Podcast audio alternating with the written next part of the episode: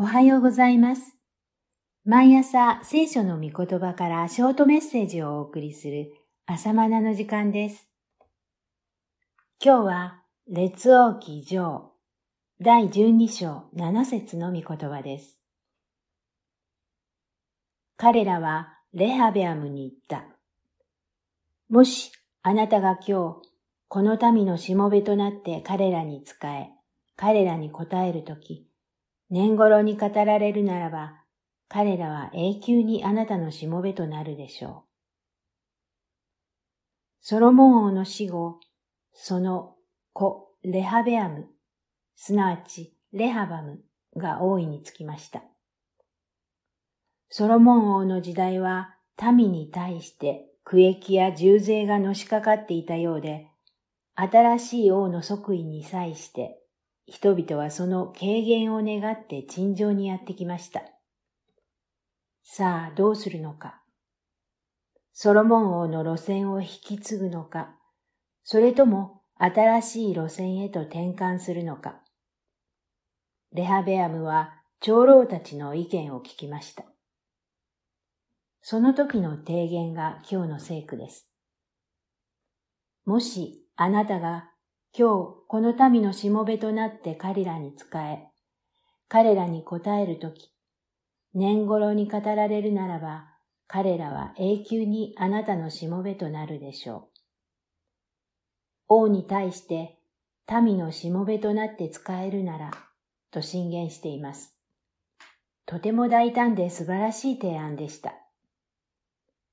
偉くなりたい者は使えるものになりなさい。と言われたキリストの言葉を思い起こさせます。しかし、レハベアム王はこの進言を受け入れず、同世代の友人たちの意見に従い、父ソロモン以上に厳しい支配体制を推し進めることにしたのです。一体権威とは何なのでしょうか？力ずくで民を支配することが権威ではありません。なのに、王をはじめ上に立つ多くの人々が勘違いしています。使えることが権威の源泉です。イエス様は権威について次のように語られました。長くなりますが引用します。あなた方の知っている通り、違法人の支配者たちはその民を治め、また偉い人たちはその民の上に権力を振るっている。あなた方の間ではそうであってはならない。かえってあなた方の間で偉くなりたいと思う者は使える人となり、あなた方の間で頭になりたいと思う者はしもべとならねばならない。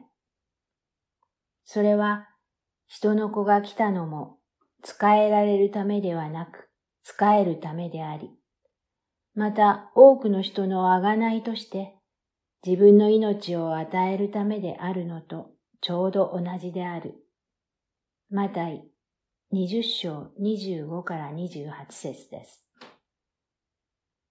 私たちはイエス様が権威あるお方であることを認め、主こそが神の御国の王にふさわしいお方であることを認めるのは、イエス様が十字架の死に至るまでも私たちに仕えてくださったからです。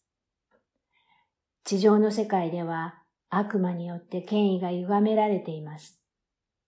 力ずくで支配することが権威であるかのごとく誤解されています。どうか正しい権威が回復されますように。正しい権威のあるところに秩序も回復するのです。神の国の権威は使えることによって成り立ちます。まずはじめに王であるイエス・キリストが仕えてくださいました。そのイエスこそが神であると認め、権威を認め、私たちも使えます。こうして神の国の秩序は使える者たちによって成り立っていきます。以上です。それではまた明日。